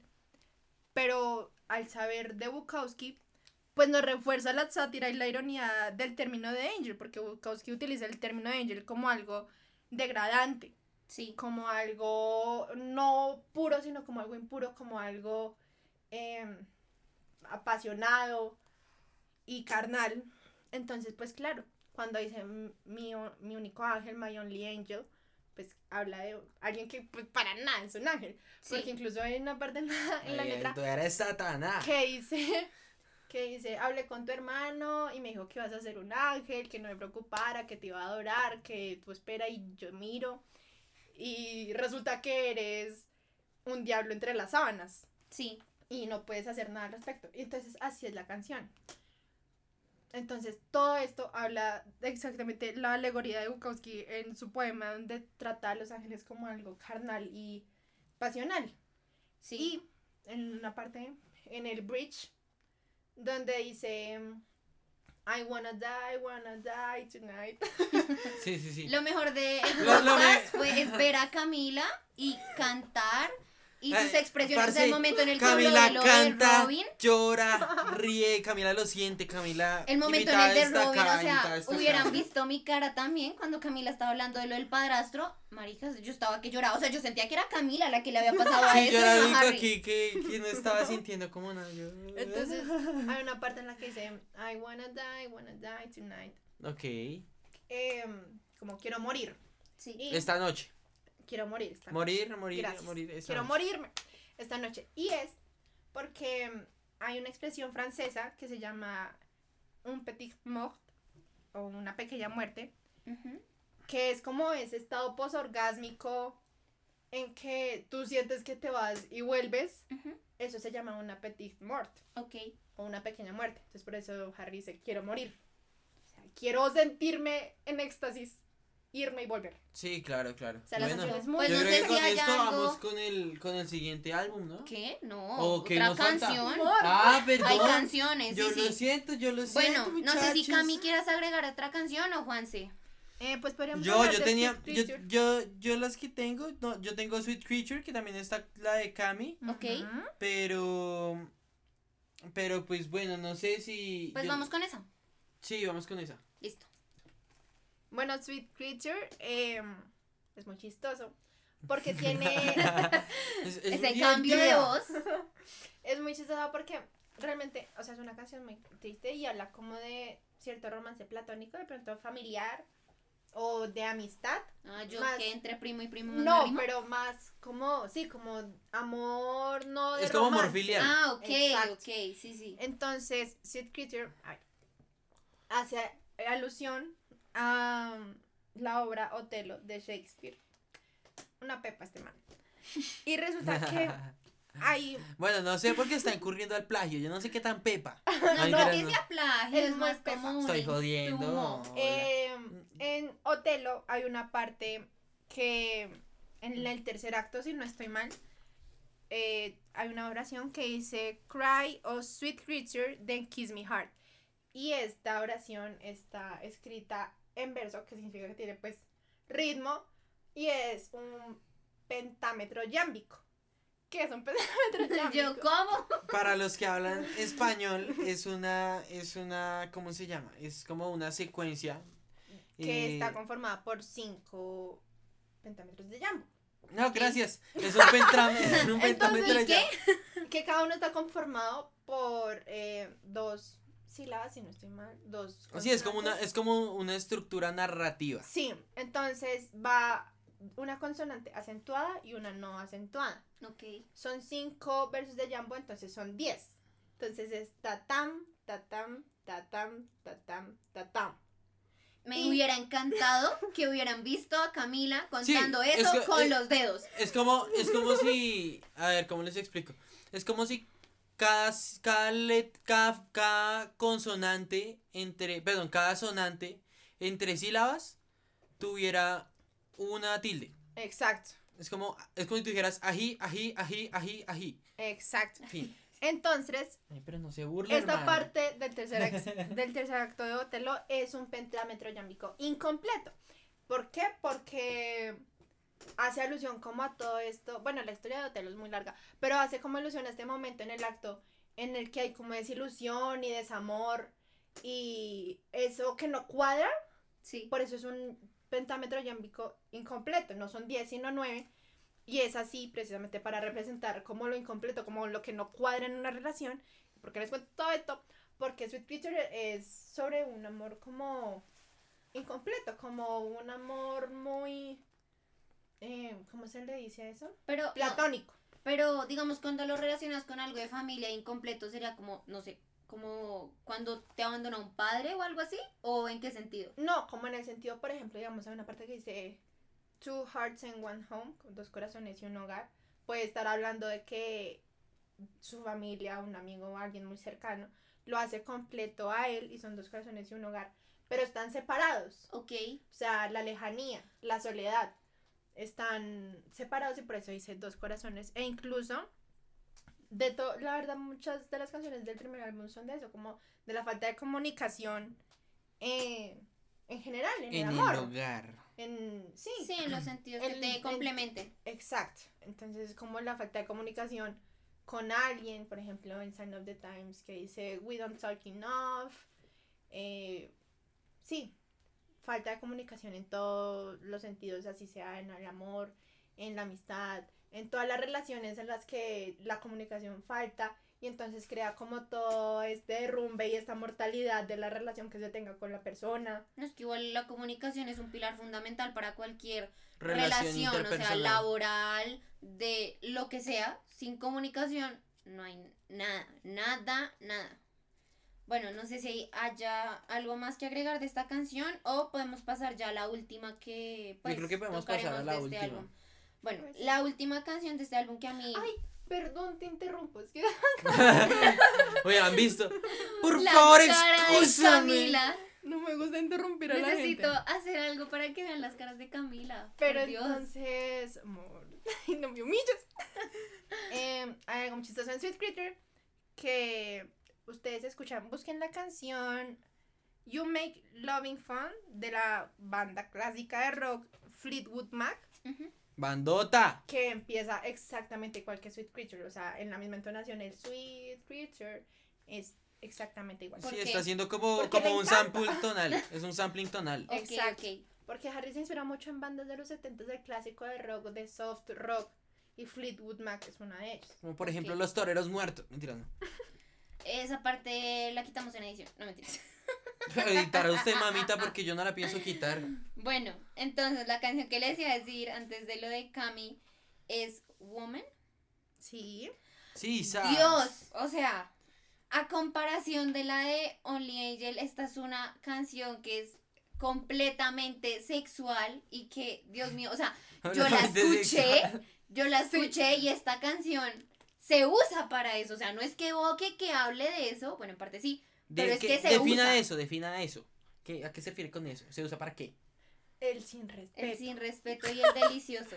El sin respeto. Realmente es una canción muy sexy y muy woman, o sea, mujer. Sí, uf. Dios mío. Yo siento que también es una oda a la sensualidad de la mujer. Si antes exacto. hablabas, si antes hablabas de del como de la sensualidad y de la belleza en el sentido propio, ahora hablas de lo que resaltas en el otro, en el, Exacto. en el tercero. Exacto. Completamente. Ya esta es Sí, una canción que siento yo que sí se comparte con la pareja o con cualquier persona que pues sea como su pareja en su vida Dejan sexual hablando activa. así. Pero sí, o sea, lo de Only Angel es algo muy para mí y la otra es algo como sigo siendo yo, pero como me muestro al otro y como el otro me percibe también, Sí. diría yo. E incluso, o sea, yo, eh, tómense un shot por cada vez que diga el apellido Bukowski, porque realmente lo mencioné mucho en esta parte. Y es muy fácil decir, todo se relaciona a Bukowski. Pero, pues, o sea, no. Sí, hay que hablar Pero puntual. sí. Pero, porque pues. No, yo siento sí, que las influencias se sienten. E incluso, sí, y esta es una. Pero completamente Igual relación haber- directa con em, una cita de Bukowski que hay una parte en, la, de, en Woman que dice You flower, you beast, you, you feast, perdón, no, you beast. You flower, you feast, como eres una flor y un festín, le está diciendo la mujer. Eh, y es exactamente una frase de un poema de Bukowski que dice Like a flower and a feast, cuando Sí. habla de mujer. Y dice This thing upon me House Like a Beast, que es esto que tengo acá, me, me ataca como una bestia, como esa pasión, como, Sí. Sí, "Parce, sí, sí. qué hermosa la mujer, amo las mujeres, veo a las mujeres, lo cual es chistoso, porque Toda mucha emocionada. gente, Es que yo quiero que la vean, en serio es necesario. me pongo roja, porque mucha gente dice, También tienen que ver eso, pero no va a pasar. mucha gente dice Sí, que pues. Harry Styles es bisexual, eh, e incluso una vez se, les pre- se le preguntó directamente él- y él dijo, no, pues yo no soy bisexual, pero pues tampoco siento la necesidad de, de ponerle etiqueta a mi sexualidad. O sea, ¿para qué le voy a poner etiqueta a mi sexualidad? Sí. Y eso me fascina, o sea, amor, que te guste quien te guste, porque tienes que... Porque tienes que decir, no, yo soy hetero, no, yo soy bisexual. Amor, haz lo que te guste en el momento y listo. Lo o sea, amé con mi vida. Por cosas personales que no va a tocar en este momento. Uf. Pues porque así debe Lo- ser. lo ¿para qué amo. Vamos a poner con etiquetas. Y eso me encanta de Harry Sí, ponerse etiquetas está paila. No, yo Ponerse siento que igual eso es algo. paila. O sea, eso- de las etiquetas y todo eso es algo social. O sea, que a mí me guste un hombre, que me guste una mujer, que me gusten ambos, que me guste. O sea, Sí, no decir- debería estar definido. Decir Porque hetero igual no te- es una huevonada porque es una etiqueta. Es una etiqueta también de otra cosa. Aunque heterocuriosidad sea un, un término muy utilizado entre la juventud de hoy en día. Ya, sea lo que usted es y ya está. Sí, que te guste quien te guste. O sea, ¿para qué etiqueta? No tienes que definir tu sexualidad. Que te guste quien te guste. Eso me encanta Harry Styles. Amo a Harry Styles. Viva Harry Styles. Bueno, Excelente. Entonces, Ahora sí vamos con, Con el otro álbum, ¿no? álbum, Eh, bueno, eh, este otro álbum. ¿Cómo se llama este otro álbum? Fine Line. Fine Line. Bueno, Juansi, cuéntanos tus tres canciones Antes de eso. de este álbum. Antes de Ah, eso. bueno, el general. Eh, El general es un, es un cantante de reggaetón ya que está cuchito. Eh, No, no, el álbum. no, Fine Line yo creo que es el álbum que logró posicionar a Harry en el, en el panorama, no sé, ya internacional. Eh, porque creo que ha funcionado perfectamente a la hora de sintetizar todas estas cosas que Harry quiere mostrar, ¿no? Y lo otro, lo otro es que yo creo que en Fine Line hay una cosa y es que se trata de un, de un descubrimiento y una conversación propia casi que monológica de Harry Styles Exacto. en la cual habla no solo de, de sí mismo sino de cómo convive con su entorno. ¿no? Exacto. E incluso él en una entrevista con Apple Music dijo que este álbum era más que todo, o sea, como su redefinición de la fama. Porque él dijo que después de, de su primer álbum, como que no fue un álbum de radio, no fue un álbum mainstream, por decirlo así, como que no era, ¿sabes? Como que escuchas Watermelon Sugar todo el día en los 40 principales. Sí. Y eso no pasó con... Los 40 principales ya no existen. Amor, No. la X, Los más 40. música, lo ¿Los que 40 sea. ya no existe? Los 40 ya no existen porque se los llevaron para el dial original que tenían, que era el Ripa los 97, 40.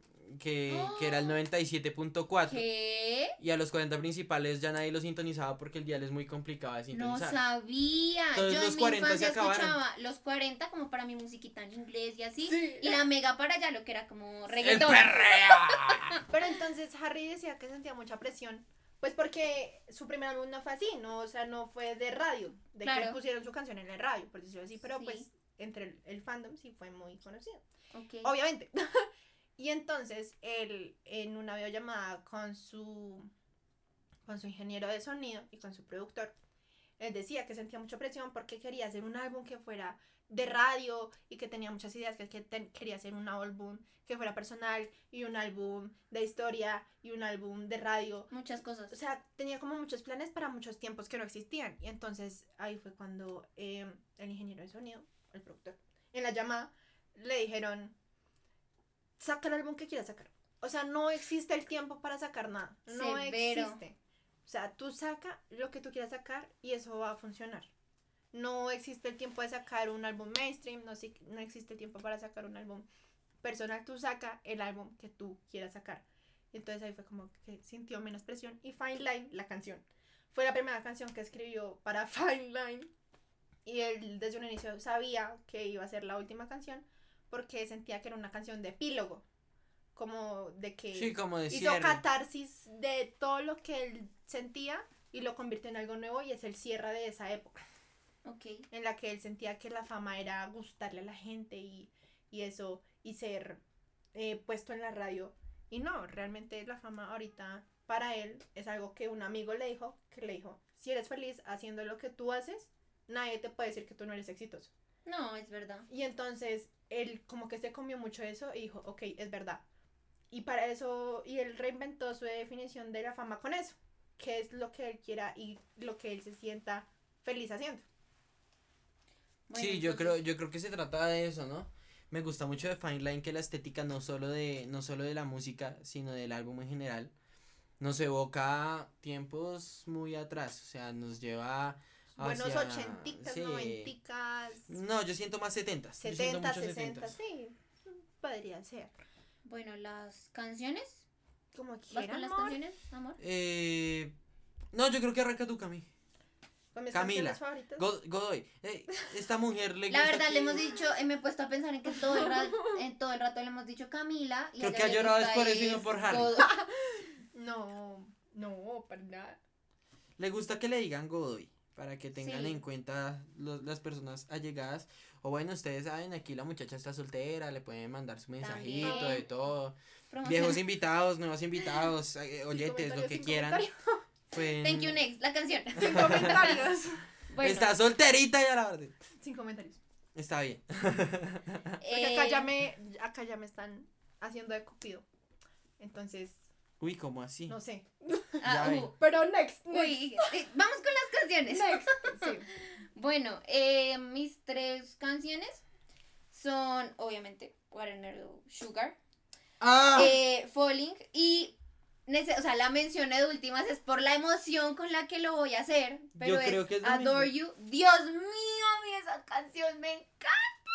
O sea, es la canción que más me gusta, de- más me gusta, o sea, yo les estaba diciendo, pues, cuando recién eh, Cami llegó, que estábamos hablando, pues, como... Sí, como siempre, ustedes saben que siempre hay un, siempre hay un momento Sí, eh, previo al podcast en el cual Les decía que yo esta compartimos un poco. canción llega al punto en el que yo esta canción en serio la escucho cuando termino de hacer ejercicio, cuando me voy a bañar, cuando hago aseo, la escucho para absolutamente pero- todo. Pero hay una cosa es que aquí la señorita explota tremendamente las canciones, entonces no se extrañen que en dos semanas deje de escucharla. No, Sin embargo, creo que es una pero canción no es que la explote, sino la escucho y el sentimiento, o sea, independientemente de que efectivamente si yo escucho una canción y me pego, me pego, o sea, me la van a escuchar una o dos semanas, pero esta canción yo la puedo escuchar perfectamente en un mes y la canción sigue transmitiéndome todo eso y me máximo. fascina, es arte, o sea, esa canción es como máximo, esa vaina, esos videos que uno ve máximo. como de spicy con estrellitas, marica, así, ya, yo defino esa canción como estrellita, arte, estrellita.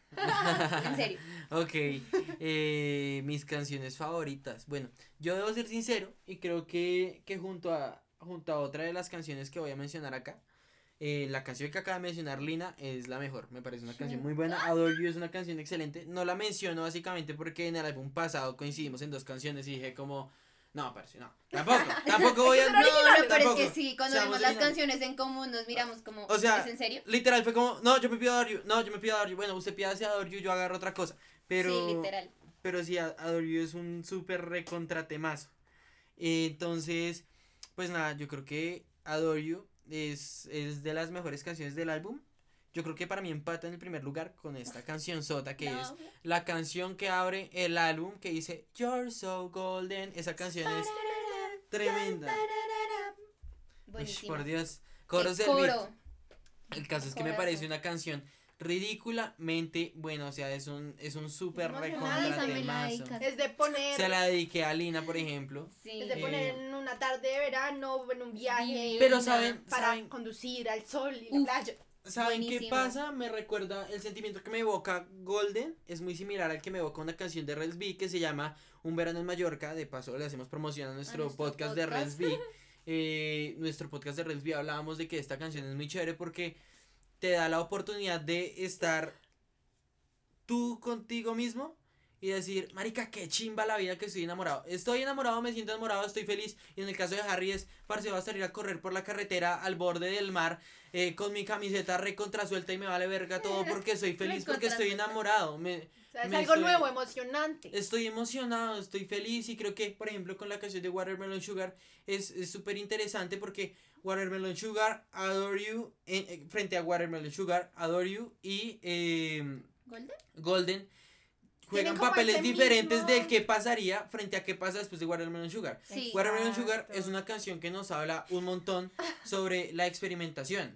Sí. Sí, ya más adelante. Como es, no es- o sea, obviamente no lo dice directamente, pero es esa emoción cuando empiezas a salir con alguien y empiezas pues a tener sexo con esa persona, el placer mutuo del oral, de la experimentación, de lo Sí. nuevo, esa como sensación de aparte, quitémonos la ropa, pero ya. Pero por ejemplo, por ejemplo, a mí me pasa una cosa y es que yo siento que Watermelon Sugar no se refiere a una persona en particular. No, Siento que es la Watermelon Sugar es, sensación. Es la sensación, es no probar tanto de la diferentes persona. lados y que cada persona sabe, Claro. sabe diferente. Lo que hablábamos con eso. Cami, la frase del. Es que yo me la he pasado, hablamos de esa canción y yo empiezo Strawberry. Sí que dice tastes like strawberries on a Ajá. summer evening and it sounds just like a song. O sea, sabe a fresas en una tarde de verano y suena como una canción. Eso, esa es la sensación que le Claro. provoca como el, el nuevo sexo, la Y experimentación. no creo que sea placer. lo que dice Juanse de una persona, Sino sino es describir la sensación, la sensación. ignorando a la persona. O sea, Sí,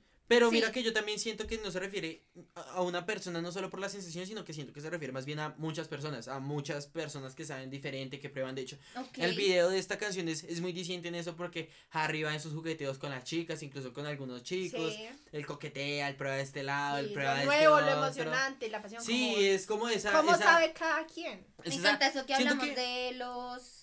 como esas etapas, por decirlo así. Sí, claro. Igual Hay es que entender todos los que artistas Harry son es un hombre polifacéticos. muy. Caliente en el sentido de que le ama el sexo. O sea, es un hombre que ama el sexo y amo que ama el sexo. Porque es el No, y sexo. que sí. Porque qué rico un día yo encontrármelo. Y si yo me lo encuentro. y que yo le sepa fresas en una tarde de verano, weón. O sea, imagínate. Necesito. Es que dime que no es la frase. O sea, imagínate que alguien diga, sabes, a fresas en una tarde de verano y tus orgasmos, Marica. tus orgasmos, tus gemidos suenan como una canción.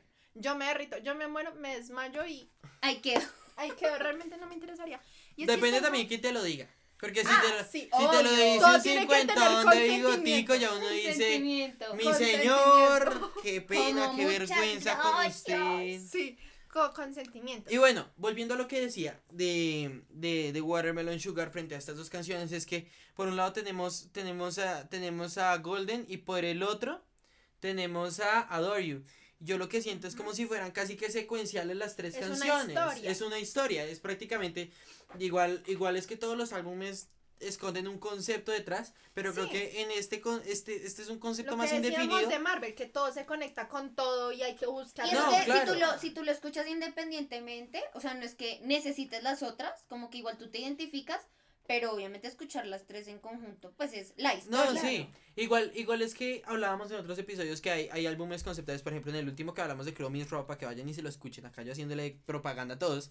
Pero el tema es que hablábamos de que no necesariamente un álbum conceptual tiene uno que buscarle todo por todo lado. Y yo, por ejemplo, siento que este álbum no es un álbum conceptual. Sin embargo, siento que es un álbum que nos muestra mucho quién es Harry y cómo vive es la más vida. abierto y ese era su propósito con el álbum ser más abierto y decir ok este soy yo porque lo que él no quería con el primer álbum era que como era su primer como su primera aparición su primer proyecto después de salir de One Direction pues dijo como no pues no quiero ser escandaloso pero después dijo amor sabes qué no me importa voy a ser yo me voy a abrir y lo voy que a yo quiero. escribir lo que yo quiera lo que yo siento y lo que me alimenta Hmm. lo que yo veo. Porque lo que tú decías, o sea, Adore You y Watermelon Sugar siguen como esa base de lo nuevo, de un amor nuevo, de la emoción, del éxtasis, Sí. de, de lo nuevo, lo de los conocidos. Pero por ejemplo, sí, es que siento más o menos esto y es, supongamos que Harry inicialmente, supongamos que esto sea una secuencia, y yo creo que la describe muy bien, y es, yo estoy probando esto y lo otro, ta, ta, ta, y de pronto algo me gusta,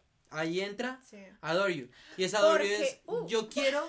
A ver, a ver, tira- tírame el dato, tírame el dato y continuamos. Porque, bueno, es que esto se me pasó, ¿sí ven?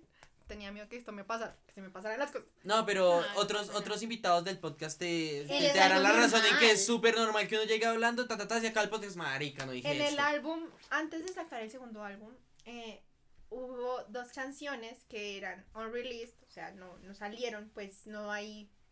Sí. Sí, Sí, no se unreleased. grabaron unreleased em, para Harry Styles 1, que se llaman Medicine y Anna, que quienes conozcan a Harry van a decir, parece qué indignación que nos sacara Medicine, porque es una canción extremadamente de lo que tú estás hablando, pero extremadamente de lo que tú estás hablando de la experimentación, porque hay una parte que dice, the boys and the girls are in, I mess around with them and I'm okay with it.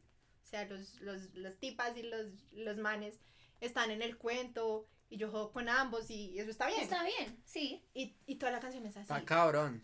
Y pues Ana sí es más bonita, pero me decían, Ana es otra cosa, no interesa. Ana es sobre amor y me dicen sobre sexo, pero loco. O sea, de verdad, de ese amor quiero De experimentar esa La vida es, experimentación. la vida es una, y es así, ahorita te la vamos a ver. Es así, es muy rock de los 70. pero Sí, claro. Y volviendo al tema de, supongamos que salimos de Watermelon Sugar, donde encuentras a una persona, o entre todo este mar de sabores y de conocimientos encuentras a alguien que te interesa, que te sabe particularmente mejor que el resto, Sí. que te trae mejores sentimientos, mejores cosas. Y entonces le dices, déjame adorarte. Y le dice en un momento, dice, tú no tienes que decir que me amas. No tienes que decir que me amas O porque... sea, solo lo sientes, Sí. siéntelo, vívelo. No, y ni siquiera se trata de siéntelo, vívelo. Es como, yo entiendo que entre toda esta locura que está sucediendo y que justo está empezando a pasar todo, no tienes que decirme que me Sí, amas, no tenemos ningún sí, afán. Sí, sí. sí. Entonces el beat. No. Eh, entonces, COVID. No, no, no. ¿COVID? COVID. Ay, ya nos censuraron este Sí, capítulo. es que esto weón. toca volverlo a subir. No, Realmente sí, lo que tú dices. Y además de que ay, ahora- ahorita pues, voy a hablar de lo del pez y de lo que. Porque Del Fine pez. la portada de tú ahorita me decías que está Ojo de tomada pez. desde un lente de ojo de lente pez. ojo de pez. con Y él. tú ves el video de Golden y ves el video de Adore You y todos como que hacen alusión a algún pez. Y muchos fans creemos que es una alegoría a, a nosotros, como que fuimos el pez, ¿me entiendes? Porque tú ves el video de Adore You y es eh, Harry que se mete como unas piedras en, eh, en el pantalón para ahogarse en el mar y se encuentra un pez y se siente identificado con el pez, lo rescata lo alimenta hasta que crece y crece y crece y ya le toca liberarlo. Entonces muchos dicen, ok, ese pez podemos ser nosotros porque la portada del álbum está desde un punto de vista de un ojo de Lo que pasa es que lo yo hablado. siento. No, lo que pasa Pues es que yo es que- siento O que. sea, eso puede ser una suposición, obviamente uno como como fan, pero no es algo que él haya no, como porque confirmado. igual, él, o sea, jamás encontré. Deja mucha interpretación en Él, Sí, sí. él deja mucha interpretación, realmente él dice, no me gusta explicar las canciones, o sea, no. Lo que tú sientas es lo que es para sí, ti. exacto. Lo que tú sientas es, esa es la Lo idea, que que, tú es. sientas lo que te identifica. No, y de hecho. y en de hecho, Golden, ay, perdón. Y tranquilo. en Golden, y en Golden también hay una escena en la que es tomada desde debajo del agua, como Harry viendo hacia algo que está debajo del agua, como si estuviera viendo un pez. Entonces muchos dicen, ok, pues el pez somos nosotros, nosotros eh, salgamos a Harry, somos como esa ancla. Sí, Sí. claro. Y de hecho, un- una pequeña pausa para terminar de explicar cómo siento que estas tres se cohesionan y es, claro, definitivamente puede que el álbum se, trae, se trate de un plano subjetivo en el cual el pez ve a Harry. Y si tú Ujú. dices, el pez puede ser interpretado como, como, eh, como quien lo ve, como su oyente, como quien lo quiere, como quien lo admira como artista. Básicamente él está diciendo, bueno, este soy yo desde su óptica. Y está chévere, eso está muy chévere. Y ya para el final tenemos Golden y es, parce, ¿qué tal si esa relación funcionó muy bien? Y estoy realmente enamorado. Y no solo estoy enamorado, estoy seguro. Estoy seguro de que me corresponde y de que esa persona es para mí. Yo siento que eso es Golden. Golden es... Lo chistoso es que Golden es de las poquitas canciones que Harry las ha explicado. Fun fact, eh, Harry hizo esta canción alucinando con champiñones. ¡Champiñones! Y dice que es una de las canciones favoritas porque estaba eh, comiendo en la cocina con sus amigos y empezó a sonar la melodía. Y estaban en Malibu. Harry ama Malibu porque siente que está como de vacaciones todos los días. Sí. Entonces es una canción exactamente para eso, para sentir que tú estás en vacaciones todos los días, para sentir el sol, como el calor del verano, eh, la brisa del mar. Y dice que es una de sus canciones favoritas precisamente porque la hizo en compañía de amigos mientras estaban pasando un buen rato, mientras estaban drogados, mientras estaban en Malibu disfrutando del verano. Y eso es todo lo que la canción es. O sea, corre, disfruta el sol, disfruta el agua. Be golden. O sea, Sí, Sí, claro, es, es muy Pues, chévere esta canción. no sé si. Me recuerda agregar- mucho al rock de los de los setentas. es que es Sí, muy... pa, pararara, pararara, pa, pararara. Es muy chévere, está muy chévere. You're so golden. En- Ay, esa canción es Igual- muy linda. Un dato chistoso, pues no chistoso, como curioso de Watermelon Sugar es que es una de las canciones como que más ha tocado, ¿no? Como que todo el mundo ha escuchado en algún momento Watermelon Sugar. ¡Ah! Ay. Pensamos lo mismo. Sí, era. Y fue de las canciones que más se demoró en completar. Como que la hizo en un día, una semana, Pero, pero, salía No, del track, volvía a entrar y al año la terminaron de o sea, completar. la escribió en Es un que- día, pero producirla exacto. duró un año. Exacto, exacto. Como una semana, eh, como escribiéndolo porque tenían este coro repetitivo, este versito. Y, y estaba sonaba chévere, pero no le Se- convencía. sonaba monótono. De hecho, yo Sonaba siento que con eso tú ves el amor de Harry por sus, sus cosas, su música. O sea, imagínate tú Por una las canción, producirla por un año. O sea, si tú realmente no estás haciendo algo que te gusta y lo estás haciendo por un público, Sí. primero te va a dar afán de decir, estoy sacando esto para el público y me estoy demorando un año en sacarlo. Y segundo, en que vas a durar un año literalmente haciendo algo que no te gusta. Y que él dice, yo no hago música para, oye, el, el álbum sale para esta fecha, entonces tengo que hacer música para antes de esa fecha. No. No, o sea, el, el álbum se va a hacer y saldrá cuando salga. tenga que salir. Y el completo de la canción fue porque en la mesa de estudio tenía un libro que le regaló su ex Camille Rowe, la modelo francesa, eh, que se llama In Watermelon Sugar de Richard Burrigan. Y así fue como la completó. Dijo, ay, eso sonaría chévere. Watermelon Sugar sonaría chévere. Ok. Literalmente fue por el título de un libro que estaba en la mesa. Así fue como la completó. Ah, y bueno, ¿Listo? yo Pues- creo que eso sería todo por el podcast de hoy, ¿no? ¿O, o qué sienten que, que hace falta conversar? ¿Algún datico curioso? Cami? Muchas. Muchas cosas, a ver. Eh, por ejemplo, yo voy a decir que mis favoritas pues son como Treat People with Kindness, Falling y Cherry. Sí. ¿Por qué? Porque digamos, Treat People with Kindness pues es el lema de Harry, ¿no? Y él lo saca de, de Essential Rumi. De, por ejemplo, hay un poema de Rumi que dice, tus actos de amabilidad son alas iridiscentes de amor divino, que persiste y continúa para animar a otros luego de tu intercambio. Y es a lo que Harry le hace alegoría todo el tiempo. Treat people with kindness, treat people with kindness. Y, por ejemplo, Harry en Treat People with Kindness se responde a Falling. En Falling habla de, de quién soy yo, es una dónde crisis estoy existencial ahora, pura y dura. Sí. dónde estoy ahora, quién soy yo, qué tal si soy alguien del que no quiero hablar. Lo que hablábamos, lo que hablaste al Exacto, comienzo, creo. sí.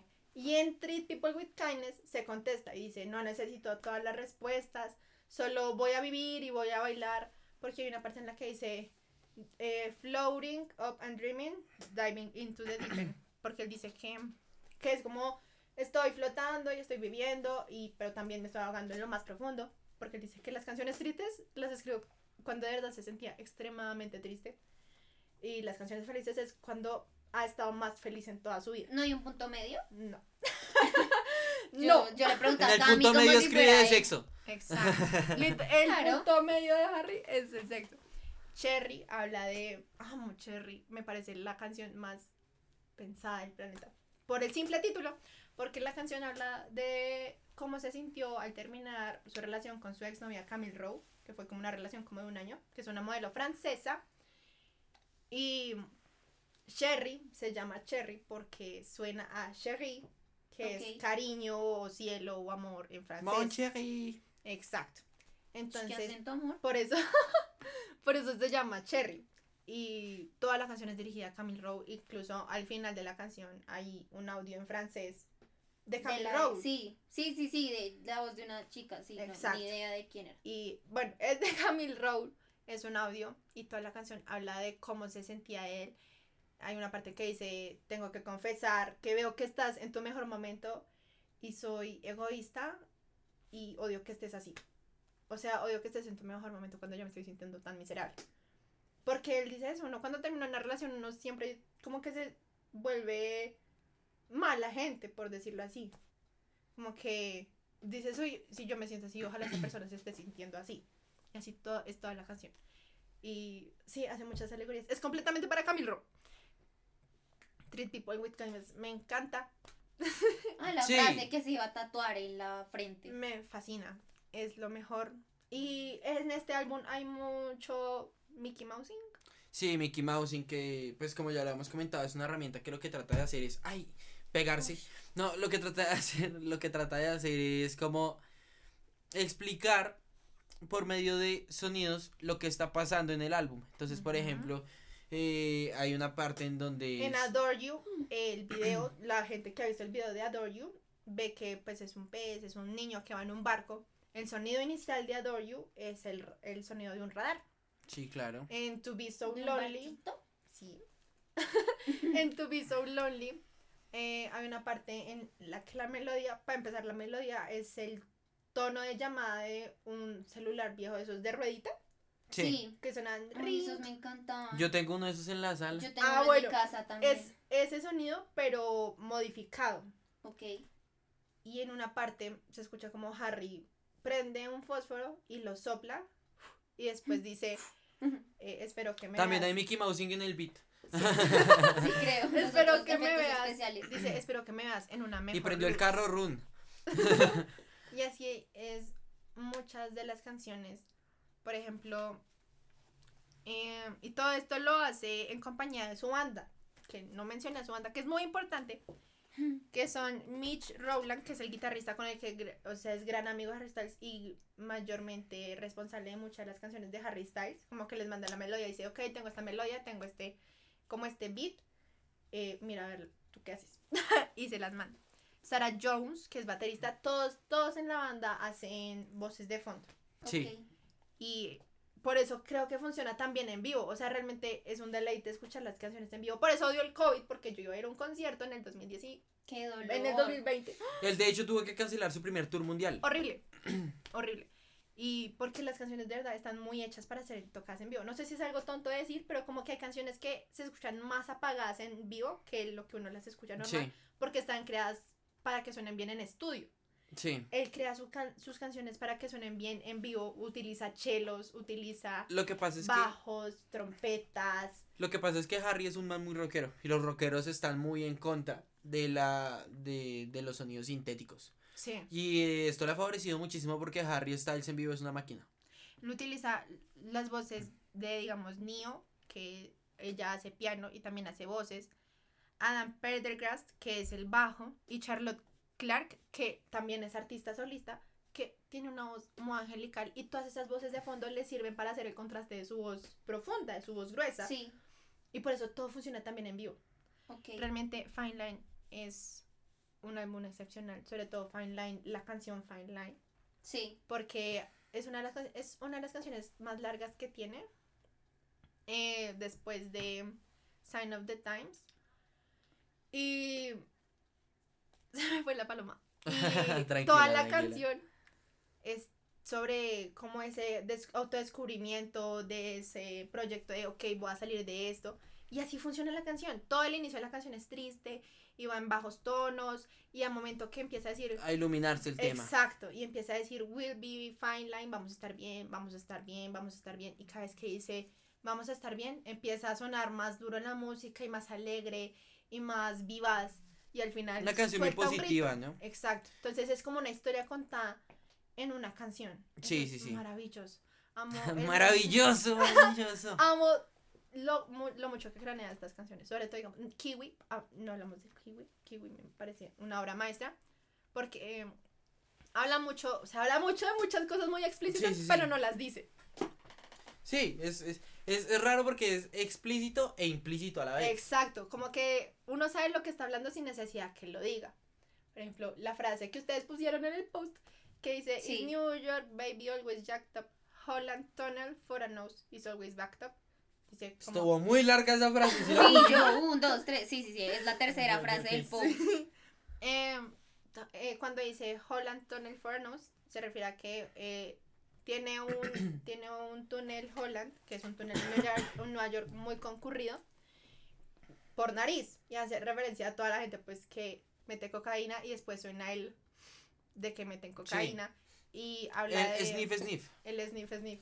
Sí, habla de una mujer que, que es muy intelectual y eso, pero y que sabe su valor, pero que cuando está sola se va con un cactus, con un, un, una- un patán. Sí, sí, sí. Y después dice... Bueno, bueno, acá tenemos un cactus en el set, así que me respetas los cactus. Juanse Jamás. ama los cactus. Yo amo Le las maticas, las maticas en general me es muy gustan mucho. Ay, qué bohemio. maticas. Qué bohemio. Qué bueno, muy bohemio de tu La parte. verdad sí. Y cuando dice in a black dress, she's such an actress, se refiere a como en lencería, ella es toda una actriz, o sea, ella finge. Ella finge pues todo con el, el cactus porque no le genera nada, pero necesita la emoción del momento. Y así es toda la discografía de Harry Styles. Amo a Harry Styles. Ok. En conclusión, Bueno, amo a Harry Styles. yo creo que con esto Creo que no entonces- hacía falta la conclusión. Sí, Creo que no, se yo nota creo que eso amas se nota. Creo Y que eso lo que, sí quedó claro es que Harry Styles es un poco más que un ídolo pop cualquiera. Realmente, Bastante más. Sí, ay, gracias. Realmente me encanta, me encantó este espacio porque siento que cuando llegue a la casa voy a decir, parce, hubiera dicho esto, parce, hubiera hecho el otro, pero creo que esto es como una guía básica inicial En mi Instagram. de, de qué pensar en mi Instagram, si me siguen. en Arroba. arroba Camila Soto con doble o en la mitad.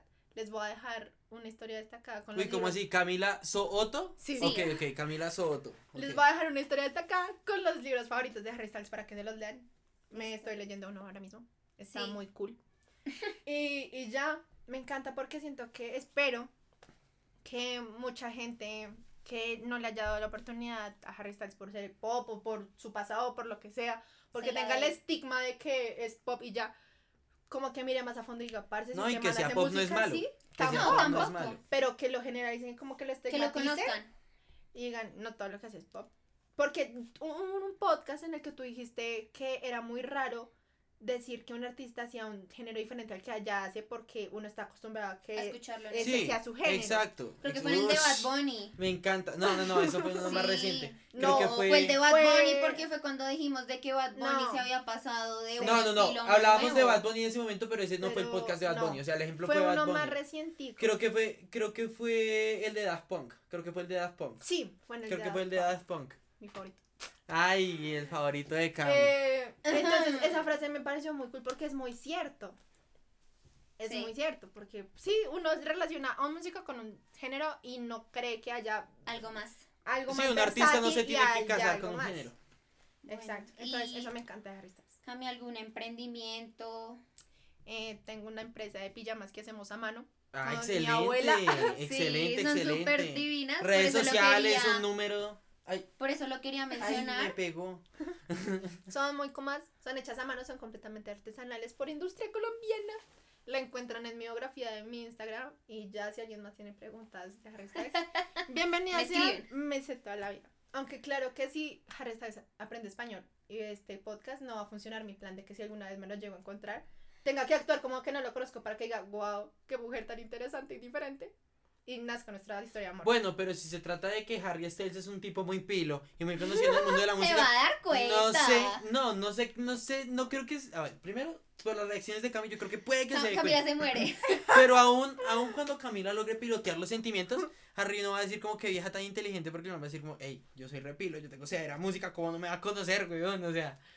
Yo voy a Sí, yo empezar- siento que es una relación que tiene frutos. Voy a, cam- voy a cargar con un libro de Bukowski y voy a decir, ay, sí, soy tan Me acuerdo de culta". esos TikToks que dicen como yo andando por la universidad con un libro esperando que alguien me lo tumbe. Camila esperando, Camila caminando con el libro Yo con por todo una lado. hoja, yo, "Uy". ¿Te llamas Harry? No, gracias. Mi libro está, en- está a salvo. Sí, Sí. bueno, Realmente, gracias por este espacio, por no a ti. Cariño. desplegar y abrir el, el campo visual de lo que es Harry Styles y de como máquina de todo. La verdad me impresiona mucho lo culto que es este podcast. Creí Lo culto. que iba, creí que iba a llegar acá a decir cosas que... Que nadie sabía. Que parece que es eso, que Es que no nos que- importa, gracias. Es que Camila eso no es. pero no. Camila, aquí no venimos a hablar de cosas De serias. libros. La Esto es de sí. música, no de libros. No, se Pero sí. relaciona.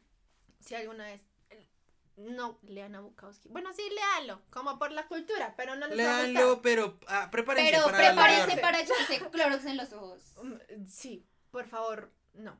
Pero me parece muy importante que la gente sepa lo importante que es Bukowski para Harry Styles y lo importante que es Harry Styles. Para para la Harry música Styles. contemporánea. Yo pensé que iba a decir como para el mundo o algo así. Yo, No, pero Camila. lo es, o sea, Harry Styles siendo objetivos es un tipo muy importante para la sociedad actual, sobre todo porque está reformando la cultura de- del pop. Sí, y que está rompiendo como muchas barreras en el sentido de, de, de acá con la tradicionalidad, de cambiar, de esto ya está inventado, ok, pero yo lo puedo hacer diferente. Bueno, igual ya con eso terminamos. Yo creo en es hora. muchas gracias. Yo creo que, repito, en serio, yo conocía cosas y siento que el público también puede conocer muchas cosas, sus fans y todo, pero eh, nadie lo sabe todo y para la gente que lo Ujú. puse, de hecho, en algún, lo pusimos en el video, en algún caption de, de si no estoy mal, fue del, fue el flyer del podcast y era que si no les gustaba Harry Styles, dense la oportunidad de conocerlo. Y si les gusta, pues aprendan aún más. Si no son del tipo pop o son como más, les gusta la energía del rock o algo más pesado, pues escuchen cosas como Kiwi, escuchen Woman, escuchen She. Escuchen, sí, tienen Hay de, de todo, todo. hay de todo. Hay para la gente que le gusta el rock, para la gente que le gusta el pop, para la gente deprimida, para la gente feliz, para los que les gusta el sexo, para los que no. Perfecto, y bueno, eh, esto fue nuestro excelente y memorable capítulo número 10 del Beat. El cuerpo pide ritmo. Ya saben cómo encontrarnos en redes sociales. ¿no? Recuerden en Instagram nos encuentran como arroba elbeat.gg y en nuestro Spotify. Como el Beat, jeje. o sea, Sí. eh, bueno. recuerden que a Alina la pueden encontrar como Ah, sí, es verdad. Eh, él es Cecilia, raya el piso G. Me estoy subiendo como varios podcasts. Eh, digo, Varios covers, covers, covers, covers. ya estoy perdida. Podcast. Como varios covers, así, pues impulsando la carrera. Y acá el joven también, ¿cómo te encontramos, amor? Bueno, a mí me pueden encontrar como ¿Dónde te arroba el Juanse Giraldo. eh, así como suena. Eh, Así y como nada. suena. Uy. Así, Así como suena. Eso es de... De- Es de Sech. Este- no, eso no es de Sech. Ese es otro, de otra persona. Pero bueno, eso no importa. Él. Eh, me pueden encontrar como arroba el Juanse Giraldo en mis redes sociales. También estoy como al fin sacando a las redes sociales mi, mi- mis inicios musicales. Digamos que yo soy muy ñoño y no me animaba hasta que hasta no estar bien preparado para arrancar, pero creo que ya lo estoy y estoy arrancando, entonces para que estén muy pendientes de esas cositas que están por ahí, recuerden seguirnos como arroba albit.gg y bueno, creo que esto fue nuestro capítulo número 10 y bueno, Gracias. Gracias. Qué especial es ser el número 10. Oh. Adiosito. Adiós. Mm.